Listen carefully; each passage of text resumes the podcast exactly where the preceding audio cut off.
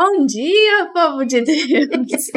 Sejam todos muito bem-vindos a esse nosso podcast número número 91. Misericórdia, Gente, tá um idoso. É um idoso o nosso podcast. É Eu verdade. acho que eu já não aguenta mais a gente falar os comentários. Acho que desde o primeiro a gente faz um comentário sobre todos, né? Nossa, já é o segundo. Meu Deus, já é o terceiro. Já é o décimo. Nós não Gente, estamos. a gente vai fazer esses comentários até a gente Exatamente. estiver velhinho, né? E depois, quando chegar o centésimo, Daqui a nós, pouquinho. nós vamos pedir a todos os alunos que mandem mensagem ao Sr. Padre Fábio de Melo para estar ao vivo connosco. É o meu sonho. É o seu sonho, né? É o meu sonho. Até vou comentar. cantar com ele as músicas. Ele canta em Eu brasileiro e eu em português. comentar. Eu nunca tive a oportunidade de estar assim com ele de pertinho, né? E aí fui pra Itália, Foste? quando te conheci, A inclusive. sério? Estava eu em Roma, fiquei sabendo que o Padre Fábio estava em Roma, mas Roma, né? Pequenininha igual Ituiutaba, né? Ah, então sim, sim. Menor, menor. não dava para conhecer o padre lá em Roma. E aí chego em Assis, que realmente é menor que Tuiutaba, Isso, bastante menor que Bastante menor. bem menor que Tuiutaba. Estava eu com minha excelentíssima mãe, que talvez está aqui presente, é, assistindo, e estávamos nós numa rua toda escura, frio pra burro, procurando um sorvete. Assis é frio. Era dois graus e a gente procurando sorvete, porque senão a gente nunca ia falar que tomou sorvete em Assis. As duas mineiras da roça. De repente, quando eu olho assim, de longe, falei, gente, parece o Padre Fábio de Mello. Mas não era o Padre Fábio de Mello? Vamos lá, cumprimentei, pedi a benção. Minha mãe queria porque queria tirar foto. Falei, não, é só a benção que a gente tá precisando mesmo. Manda E o Daniel, que não foi com a gente pra Assis, perdeu a oportunidade de tirar, de Fiquei- tietar, a gente chama aqui de tietar Ah. o Padre Fábio de Mello. Fiquei a trabalhar, mas isso não significa que ele não possa receber 200 mensagens a dizer que o professor Daniel o quer no podcast da Mariologia. Isso mesmo, então já fica a dica aí de vocês que são é, engajados aí em todos os lugares, talvez você mora aí em Taubaté, né, e pode É? falar que tem um tem uma criança que ama o Padre Fábio de Mello, que se chama Daniel Afonso. Já fui, Já foi, né? já fui criança. é. Agora já pago impostos. Muito bem. Então vamos lá, iniciamos o nosso podcast hoje. Então, em nome do Pai, do Filho e do Espírito Santo. Amém. Ave Maria, cheia de graça, o Senhor é convosco. Bendita sois vós entre as mulheres, bendito é o fruto do vosso ventre, Jesus. Santa Maria, Mãe de Deus, rogai por nós, pecadores, agora e na hora da nossa morte. Amém. Mãe da Igreja, rogai por nós. Em nome do Pai, do Filho e do Espírito Santo. Amém. Então, mais uma vez, sejam todos muito bem-vindos ao nosso podcast número 91. E nós vamos entrar agora. Semana passada nós fizemos o trido do Pentecoste, que deu super certo, Graças ao bom Deus. maravilhoso. E agora nós vamos fazer não um trido, né? Mas é quase isso. São três episódios. São três episódios sobre um tema, dando continuação, né? Semana passada nós falamos sobre eh, Maria e o Espírito Santo.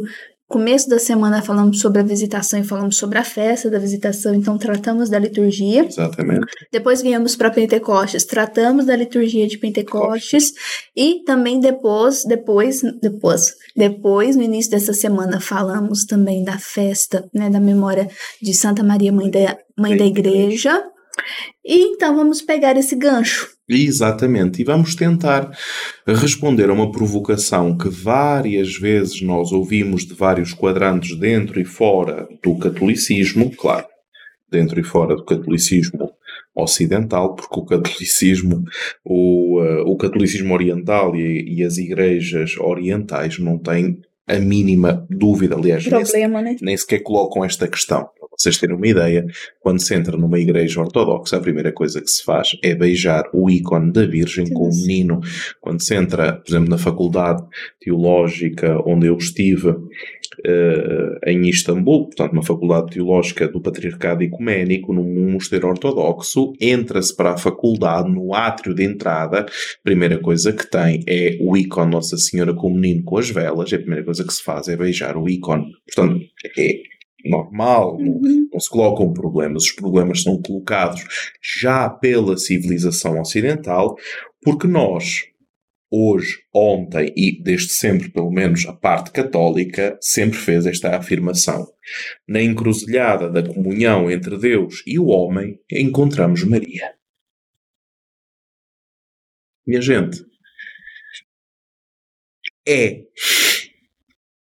na encruzilhada entre Deus e o homem, na encruzilhada de comunhão entre Deus e o homem, encontramos Maria. Mesmo na liturgia. A liturgia celebra os divinos mistérios. Os divinos mistérios estão contidos na revelação. A revelação está expressa por palavras na Sagrada Escritura. Uhum. Maria está lá. Em todos os eventos. Maria está presente em todos os eventos, nos eventos principais. Então, para nós é fácil dizer a frase na encruzilhada de comunhão entre Deus e os homens encontramos Maria. Quando vamos celebrar liturgicamente esses mesmos mistérios, começamos a patinar. Pois bem, e tal, mas se calhar até a dimensão Temos do cristocentrismo, temos de ter cuidado e tal. E a exaltação de Maria para a esquerda e para a direita, como é, como é que deixa de ser? Claro, para nós católicos não é difícil, não nos, não nos causa problemas. Mas quando nos pedem para explicar porquê, ó Deus, ou seja, algo que nós fazemos todos os dias, desde que nascemos, passando pelo nosso batismo, e iremos continuar como católicos a celebrar os divinos mistérios até à hora da morte, assim Deus permita, e depois no céu celebraremos os louvores de Deus, ver se ela estará lá. Isso para nós é óbvio, mas não conseguimos sequer alinhar duas, três palavras sobre aquilo que fazemos. E aí, hoje, a nossa, nesse nosso primeiro episódio, né, É, dessa questão sobre Maria na liturgia, nós vamos fazer uma introdução, então, sobre Maria e, não Maria na, é, Né? Maria. mas e- Maria e a liturgia, e aí como inserir a Virgem no único culto da igreja, não existe vários cultos, né? Existe um único. Um único culto da igreja, sem ferir a centralidade de Exatamente. Cristo. E aí, deixa eu só te dar um exemplo antes de nós entrarmos com a parte teórica Uhum. né? É, porque a gente pode pensar, gente, mas como assim inserir Maria ou não inserir? Ela já está presente. Talvez para você que está assistindo nosso podcast já é bem tranquilo pensar dessa forma, né?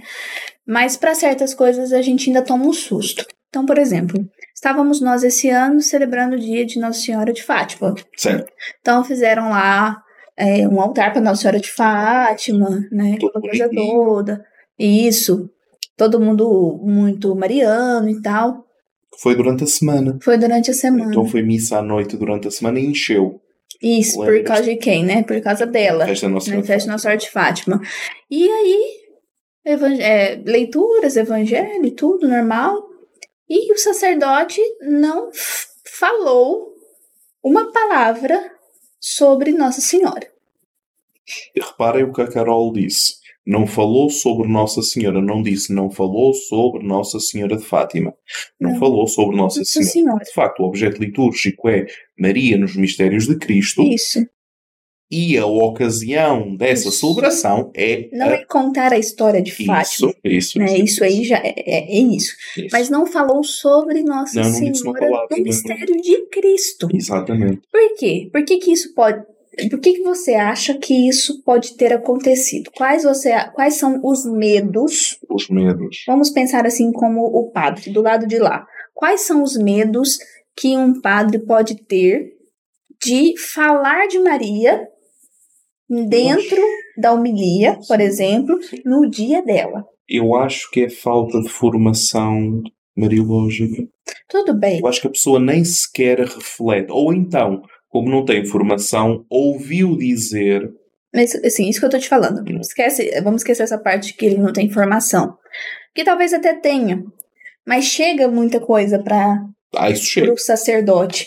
Se for Tanto polémico. do lado de cima quanto do lado de baixo. É. Porque os leigos também a gente gosta de palpitar, né? Ui, Demais. ui. Então, o que que, quais podem ser as objeções dos padres? Então, o. no dia de Nossa Senhora de Fátima, o que está a ser celebrado não é Nossa Senhora de Fátima. Nossa Senhora de Fátima não faz parte do, do mistério de Cristo. De facto, não faz. Uhum. Não, é?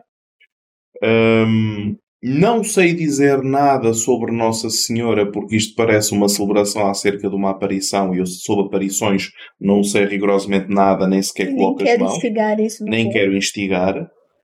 Eh, eventualmente, a questão da aparição, que não é importante para a fé, dizem, logo é opcional, logo vou falar de outra coisa qualquer. Eu acho que também pode ser, assim, pensando do lado de cá, nas experiências que eu já tive Hum. com eles, né? É, porque agora a gente tá falando do sacerdote, porque quem preside É. ali, né, a Eucaristia seria, será ele, Mas né? também há, prega- há pregadores leigos e Da mesma forma, e- Mas pensando na questão da liturgia Certo, mesmo, né? É que eu acho que um dos motivos é porque a gente escuta muito que a Santa Missa, o ponto, a centralidade da missa é o santo sacrifício. É Jesus. É Cristo, né?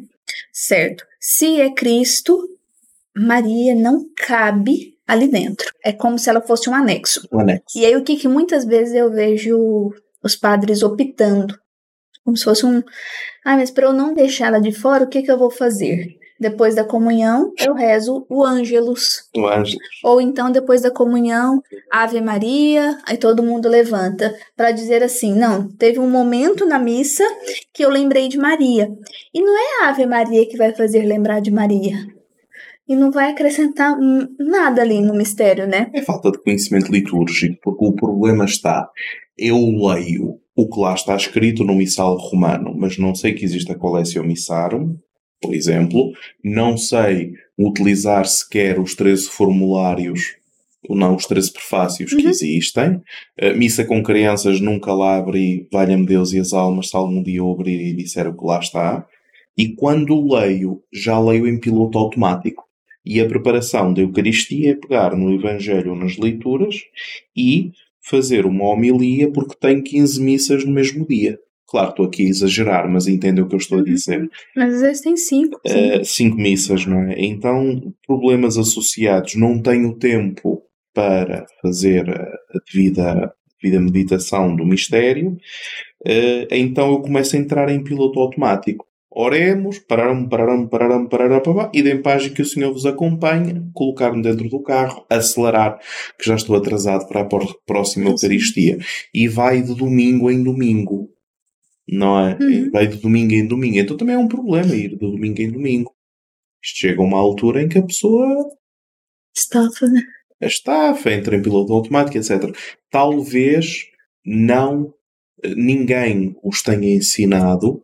Ensinaram como celebrar braço a 45 graus, agora o nas mãos, agora estende as mãos. Ou seja, Não esse- pode bater palma, pode isso, bater palma. As rubricas, não é? Eu tinha um professor meu de liturgia lá em Portugal que a gente perguntava-lhe muita coisa e ele a determinada altura disse: Vocês só gostam de rubricas, mas aí a centralidade dos mistérios são celebrados, ninguém quer saber disto.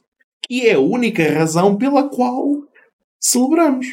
Se não abordamos e não nos imergimos, mesmo no sentido de água, não é? Como no batismo, se nós não nos imergirmos nos divinos mistérios, o que é que nós estamos a fazer?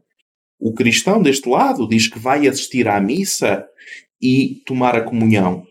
O padre do outro lado tem que prover às paróquias da vida sacramental. Então tem cinco paróquias, tem cinco missas, ponto. Hum. E distribuídas durante um dia, ponto. Mas nunca ninguém para.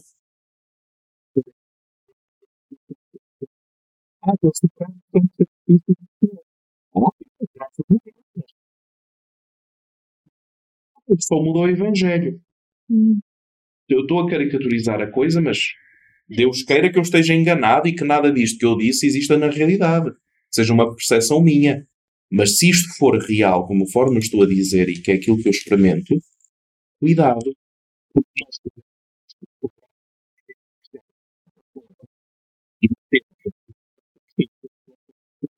Ou polarizarmos tudo no chamado cristomonismo. Monos, um, Cristo, um Messias ungido, não é? Então, o cristomonismo seria uma liturgia que é o cristão que tem que comungar para entrar em comunhão com Cristo, para depois comungar a vida eterna, para poder aceder à vida eterna quando morrer.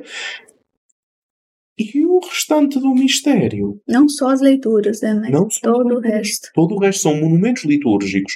Alguns deles têm séculos, mesmo milénios.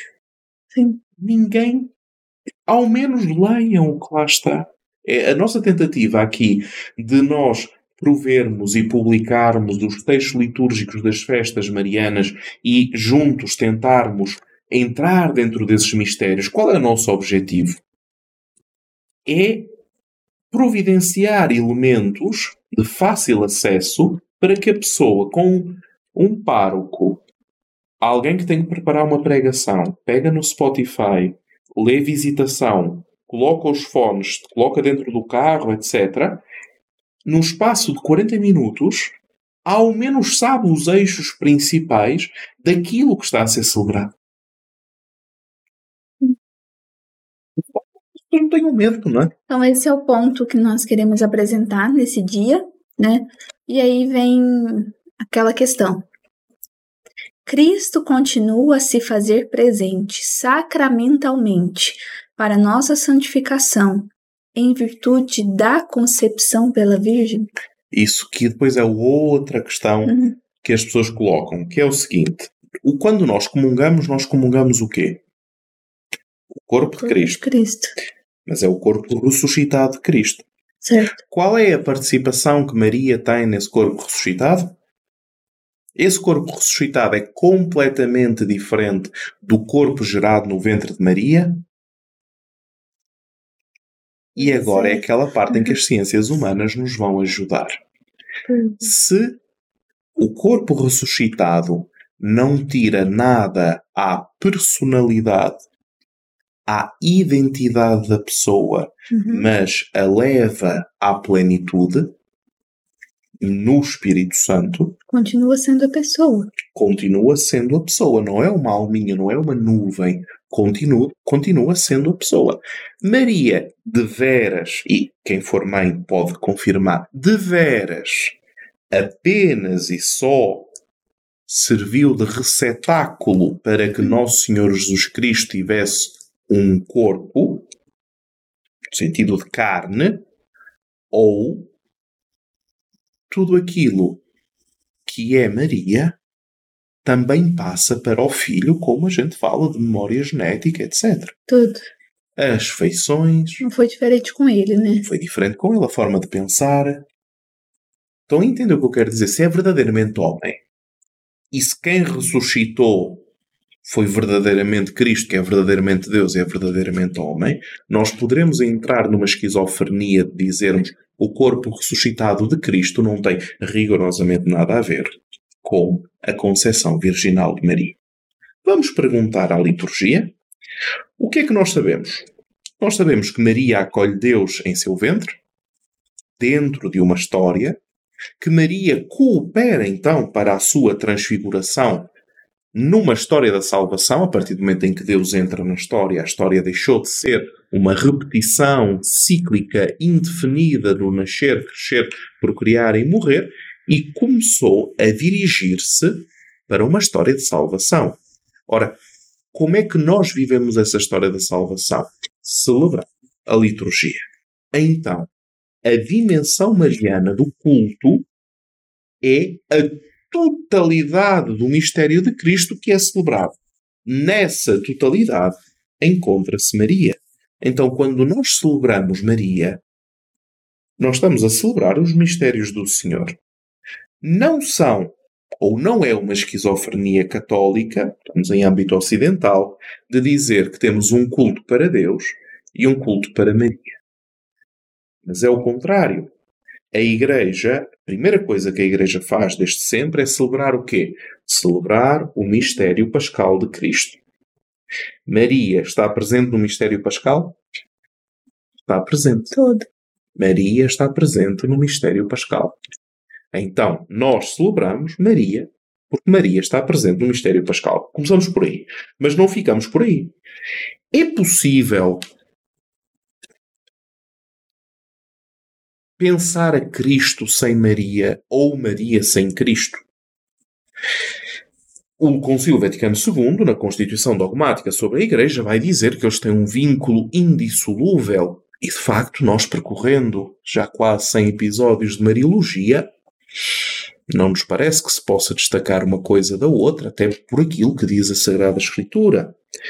Então, assim sendo, quando nós exprimimos uma veneração litúrgica pela Mãe do Salvador, nós no credo dizemos que ele se encarna, seio da Virgem Maria pelo Espírito Santo, porquê? Por nós homens e pela nossa salvação razão pela qual ele é crucificado, ressuscitado, e nós vivemos esperando o último dia. Então a Igreja, sem a encarnação do Verbo em Maria, não tem salvação, crucifixão, ressurreição e esperança do último dia, que é a parousia. Razão pela qual a Igreja celebra em Maria e também a celebra. E porquê é que nós dizemos que celebra em Maria? porque celebra na vida de Maria as grandes coisas que Deus fez nela, como é a encarnação. Mas não só. Ou seja, não é que Deus utiliza Maria para a encarnação, pega nela muito bem, agora fica aqui num canto que ele agora é adulto e trata do resto da vida. Existe um caminhar de Maria juntamente com a comunidade.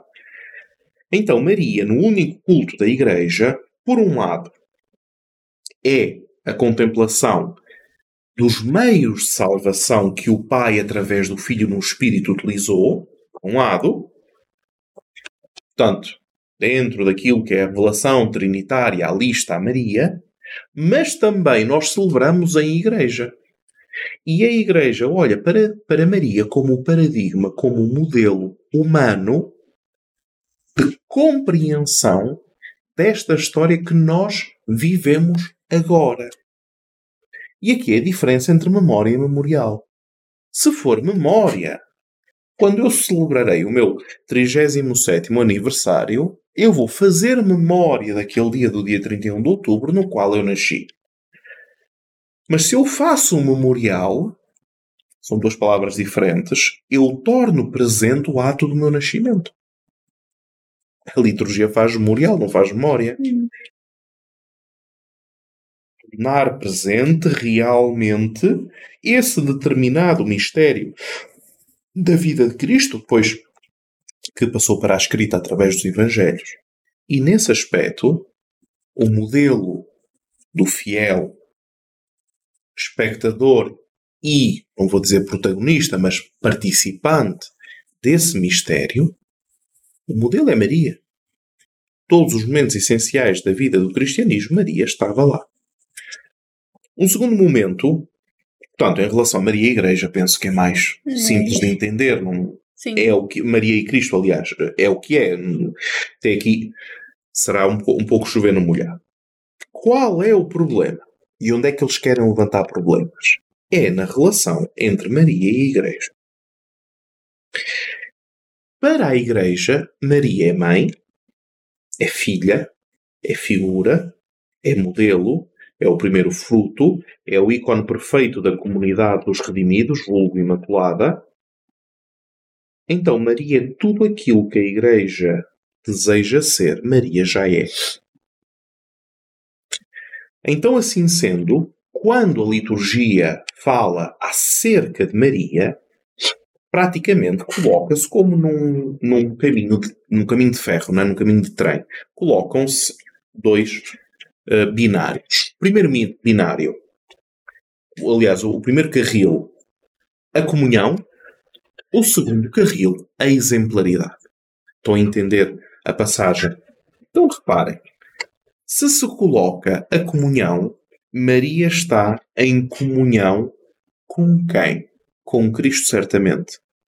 Mas quando nós dizemos que Maria é mãe da Igreja, como dissemos há pouco tempo, e celebramos há pouco tempo, então Maria está em comunhão neste mesmo mistério com todos os fiéis. Comunhão. Exemplaridade. Não só está para a Igreja, mas está com a Igreja. Porquê? Porque Maria é claramente o exemplo de quê? Do encontro entre Deus e o homem. Eu vou para a liturgia, eu vou para a vulgo celebração da Santa Missa, eu vou para a missa, dizendo assim, linguagem mesmo brejeira portuguesa, eu vou para a missa, eu vou me encontrar com Deus. Sim. Linguagem mais simples é impossível. Eu vou me encontrar com Deus. Então o que é que vais fazer à igreja? Eu vou me encontrar com Deus. Como é possível que alguém não consiga entender que o modelo para todo sempre do encontro com Deus é Maria? Mas deixa eu te perguntar. É, isso aí eu acho que ficou claro para nós. Né? A relação de Maria e Cristo, que é indissolúvel, né? A relação de Maria e Igreja, inclusive, nós fizemos esses últimos podcasts sobre Maria e Igreja, Isso. né? Mãe da Igreja. Ah, mas de forma prática, nessa introdução, porque eu sei que nós vamos falar mais sobre, sobre essa relação de Maria e a liturgia. Uhum. Mas hoje, assim, né, para dar já esse chama no pessoal, é a pergunta de sempre: qual é o melhor lugar na prática de Maria dentro da liturgia? Dois momentos. Num dia, ah, como eu disse no exemplo de Nossa Senhora de Fátima, tá? E num dia qualquer, no sentido assim, numa liturgia de domingo, Certo, por exemplo. certo. Qualquer que eu digo assim, né? Outra. Num domingo e num dia de Nossa Senhora de Fátima. Ah, Porque eu- ainda tem um terceiro que seria uma solenidade mesmo, né? Mãe de Deus, etc. Mas fora essas solenidades que já é meio que óbvio o lugar dela. Certo. Né? Não é tão óbvio assim, não, porque ainda tem, ainda tem é, celebração que no dia da mãe, Sim. da mãe, mãe de Deus ainda não fala dela, né? Uhum. Então, eu para responder a isso, vou responder ainda mais fundo. Porquê? Porque se nós pegarmos na oração eucarística número 3, nós vamos sempre, de qualquer forma, dizer que nós oferecemos os dons que estão no altar em comunhão com os vossos santos, a Virgem Maria, Mãe de Deus, os vossos apóstolos e mártires. Oração Eucarística número 3, mas podemos ir para a número 2. Na número 2 vai-nos dizer o mesmo. Porquê é que eu vos digo isto? Nós pedimos, tendo piedade de nós, e dai-nos participar na vida eterna com a Virgem Maria, Mãe de Deus. O que significa que nos prefácios eucarísticos não existe prefácio eucarístico sem a comunhão dos santos, dentro da comunhão dos santos, sem a Virgem Maria, Mãe de Deus. Então, a partir do momento em que eu, religiosamente por cânone, que não é variável, não é no dia 13 de maio eu até posso pensar em Maria na liturgia, mas no quarto domingo do tempo comum não tem a ver com Maria, eu tenho no mínimo, no mínimo, a comunhão, como eu dizia, com Maria. O que fica mais ao critério é a exemplaridade. Assim? A exemplaridade, Maria celebra os mistérios de Cristo. Celebra. Como? Vivendo-os. Se eu quero aprender a celebrar os mistérios de Cristo, eu obrigatoriamente tenho que passar por Maria. Então a exemplaridade vai corresponder mais à nossa parte de conseguirmos acolher o Espírito Santo de Deus em nós para nos transformar na chamada Virgem Orante, aquela famosa imagem das catacumbas em que aparece a mulher em oração com os braços levantados, é das, é das imagens mais antigas em que aparece, portanto, Nossa Senhora com os braços levantados. Então, essa imagem, nós começamos a entender que a Igreja reza com Maria, e de facto a comunhão, Aprende a rezar com Maria. aprende a rezar com Maria, cresce a rezar com Maria, até Atos dos Apóstolos estavam reunidos em oração. Ah, não era a Santíssima Eucaristia. E agora é aquela parte em que eu digo, minha gente, vocês tenham cuidado quando vocês reduzem o cristianismo à Eucaristia. Nós, católicos, na sociedade ocidental, não sei como é que estão os outros, mas nós somos ótimos nisso. Existe a missa e não existe mais nada. E a vida de oração reduz-se à missa, etc, etc, etc, etc. Nem sequer se reduz a uma cultura cristã, etc. Cuidado. Portanto, a questão da exemplaridade com Maria, a Igreja reza com Maria, está no prefácio, na oração eucarística, é sempre fixa, está com Maria e reza como Maria. Com Maria comunhão, com Maria exemplaridade.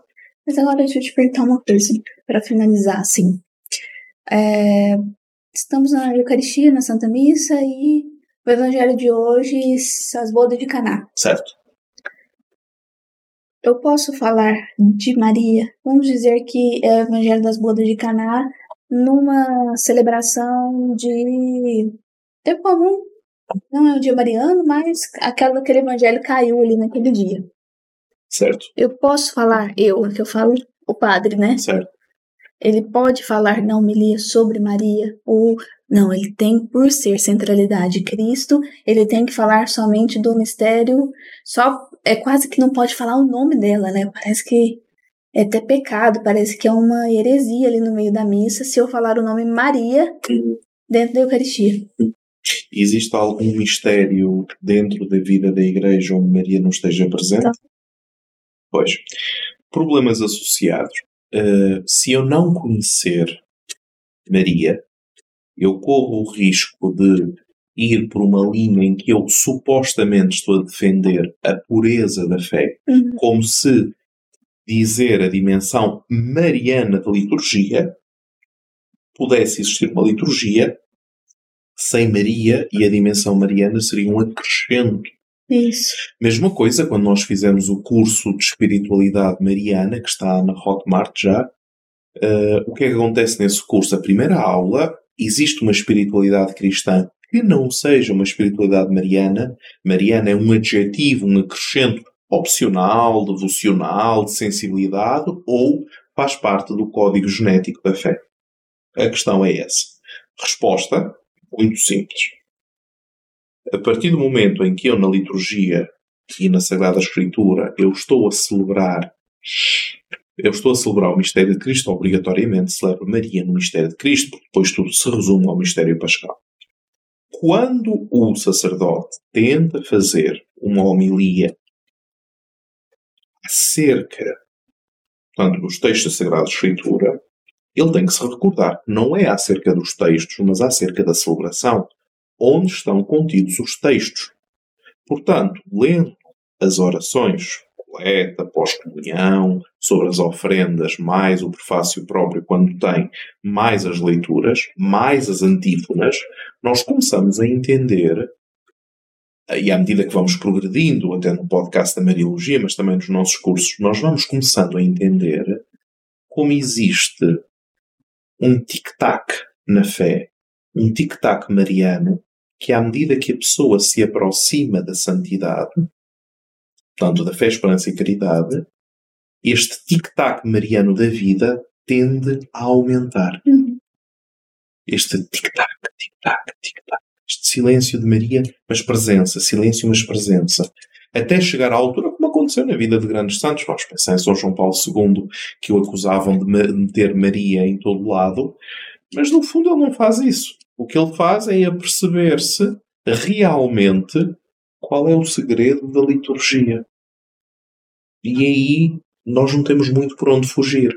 A comunhão entre Deus e os homens. né? Eu escrevo, às vezes pedem-me nos livros para escrever dedicatórias eh, quando, quando temos encontros presenciais, como agora na Eliséria, etc. E a frase que eu escrevo sempre é sempre a mesma. Se Deus quis encontrar a humanidade no ventre de Maria, será no mesmo ventre que a humanidade encontrará a Deus.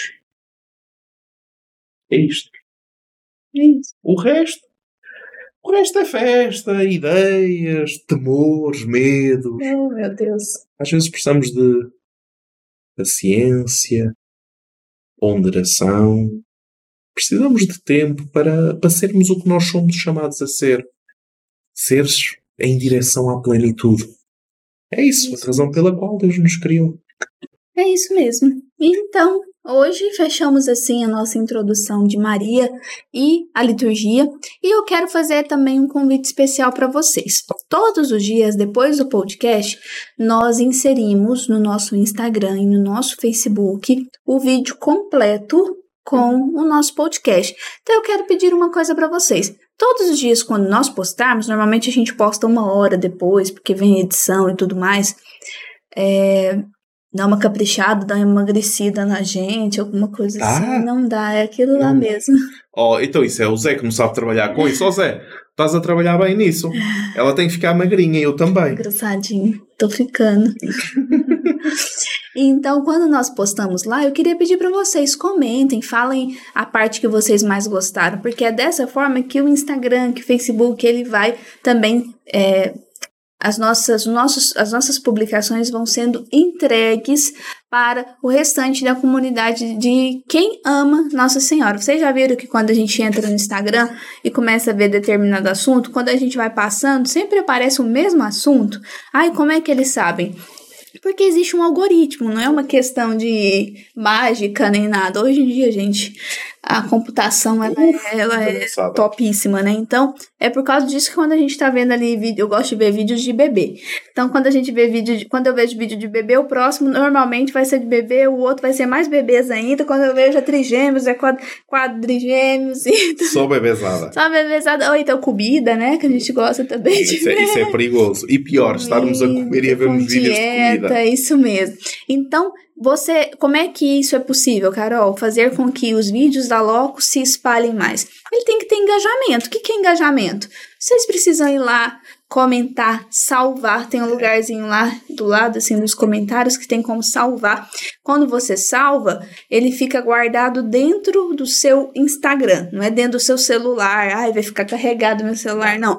Vai ficar guardado dentro do seu Instagram, porque o dia que você quiser rever, é só você entrar nos seus vídeos salvos, entendeu? Então, dessa forma, a gente vai ganhando mais engajamento dentro das redes sociais e o Instagram também compreende da mesma forma que o YouTube precisa receber curtidas para espalhar para mais pessoas, o Instagram também, se tiver mais curtidas, comentários principalmente e salvamentos, Sim. eles compreendem que aquele conteúdo é legal, então ele pode espalhar para mais pessoas. Portanto, é. Então eu quero fazer esse pedido para vocês desde hoje.